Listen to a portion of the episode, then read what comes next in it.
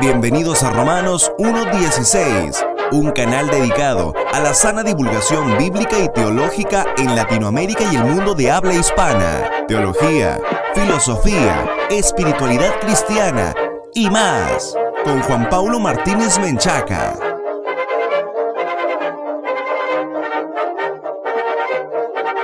Bienvenidos, patrocinadores y amigos, a un nuevo programa de Romanos 1.16, el encuentro de divulgación bíblica y teológica para la gloria de Dios. Si aún no eres patrocinador, te invitamos a que te unas desde un dólar al mes en www.patreon.com diagonal J. Pablo Martínez, vas a acceder a un montón de recursos exclusivos que te van a equipar mejor para enfrentar los desafíos que presenta la posmodernidad. También te queremos invitar a que visites nuestro sitio web oficial en www.jpaulomartinez.com, en donde gratuitamente podrás descargar todos nuestros podcasts, artículos y videos que serán de gran ayuda para tu comprensión de los avatares teológicos de la actualidad. Acabamos de abrir nuestra página pública de Facebook Pueden encontrarnos en Facebook como el podcast de Romanos 1.16 y unirse para recibir nuestras últimas notificaciones. Este es el segundo programa de la serie La Esperanza Bienaventurada, un estudio concienzudo sobre la doctrina del rapto, y este segundo episodio se titula Los cuatro ataques más comunes contra el rapto pretribulacional. En el episodio anterior analizamos algunas razones e implicaciones por las cuales no todos creemos en la iglesia lo mismo sobre el rapto. En este nuevo programa vamos a continuar nuestra serie hablando de los cuatro ataques más comunes que el rapto pretribulacional recibe el día de hoy. Hitchcock y Hinson indican que estos cuatro ataques provienen tanto de la academia como de escritos populares entre cristianos. Primer ataque al rapto pretribulacional, sencillamente, dice esta posición, que no hay rapto. Este ataque dice que simplemente Jesús restaurará todas las cosas un día, pero que un rapto no tendrá lugar jamás.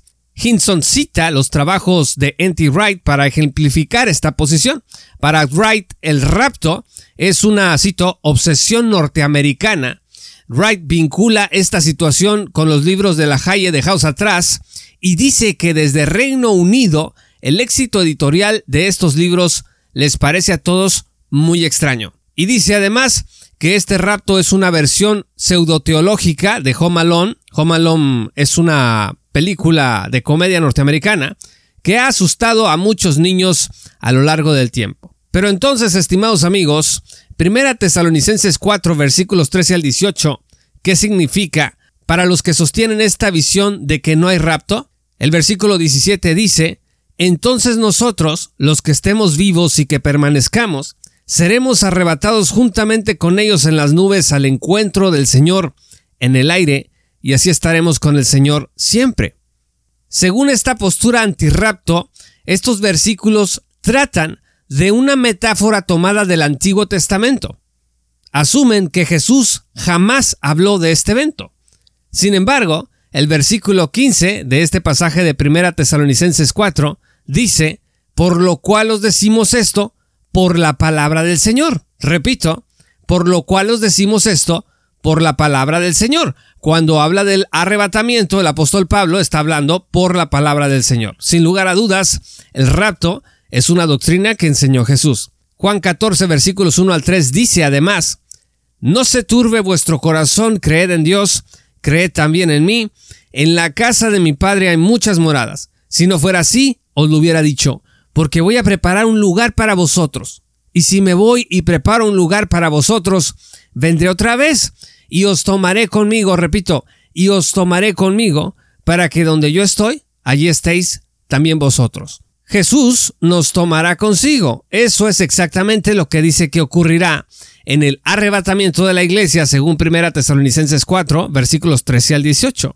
En la Didache, un antiguo documento cristiano que data de entre los años 70 y 180 después de Cristo, se lee lo siguiente: Estén vigilantes, que sus lámparas no se extingan, ni se pierda su valor, sino estén preparados, porque no saben la hora en que el Señor regresará. Fin de la cita. Cuando Cristo venga, no solo habrá una restauración de todas las cosas, como dicen desde esta posición antirrapto, sino que Dice 1 Corintios capítulo 15 versículos 51 al 52, os digo un misterio.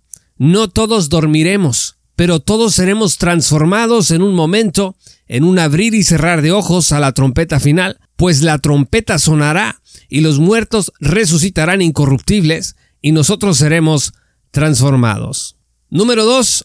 La segunda forma de ataque al rapto pretribulacional es el punto de vista del preterismo. Esta segunda forma de negación del rapto pretribulacional dice que casi todos los pasajes proféticos del Nuevo Testamento se cumplieron en el primer siglo. Preteristas de la palabra pretérito, que significa pasado, hay básicamente de dos tipos, preteristas radicales o totales y preteristas parciales. El preterismo radical dice que inclusive la segunda venida de Cristo ya ocurrió. Esta posición puede considerarse herética y pueden encontrar un episodio sobre el preterismo radical en nuestro podcast y pueden descargar este episodio en nuestro sitio web oficial www.jpaulomartinez.com. Solamente pongan preterismo radical en el buscador de la página y van a encontrar el episodio. En cambio, el preterismo parcial cree que durante la destrucción de Jerusalén en el 70 después de Cristo, muchas profecías se cumplieron. Por ejemplo, Jesús ya vino en una nube en juicio sobre Jerusalén. También Nerón era la bestia del Apocalipsis y Babilonia era Jerusalén. Teólogos como Orsi Sproul eran preteristas de este tipo.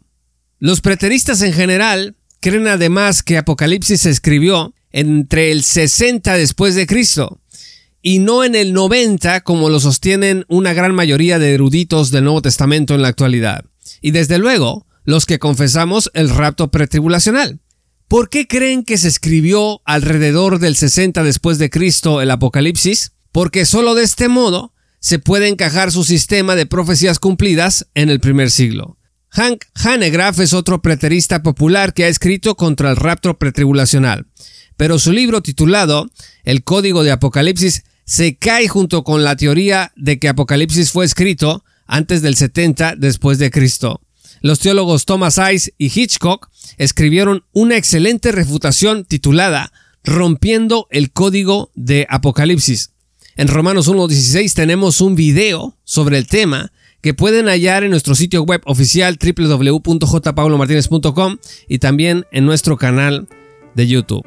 Es evidente pues que aunque Jesús sí habló de profecías que habrían de ocurrir en su época, también es cierto que habló de otras que aguardan un cumplimiento futuro, como lo son la predicación del Evangelio por todo el mundo a todas las naciones, un tiempo de gran tribulación como no lo ha habido ni lo habrá jamás, la señal del Hijo del Hombre viniendo entre las nubes con gran poder y gloria, y la reunión de todas las naciones para juicio. Hemos llegado al final de este episodio. En el siguiente programa vamos a continuar con los otros dos ataques populares a la doctrina del rapto pretribulacional. No dejes de sintonizarnos, suscríbete a nuestro podcast en Spotify y TuneIn o visite a nuestro sitio web oficial www.jpaulomartinez.com.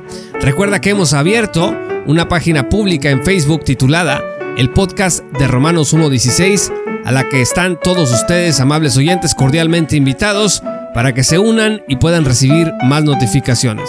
Si aún no eres patrocinador, te invitamos a que te unas desde un dólar al mes en www.patreon.com diagonal J. Paulo Martínez para que estés hombro con hombro con nosotros en esta tarea de divulgación bíblica y teológica para la gloria de Dios. Yo soy Juan Pablo de Romanos 1.16.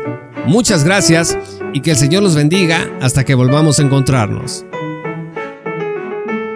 Esto fue Romanos 1.16 con Juan Paulo Martínez Menchaca.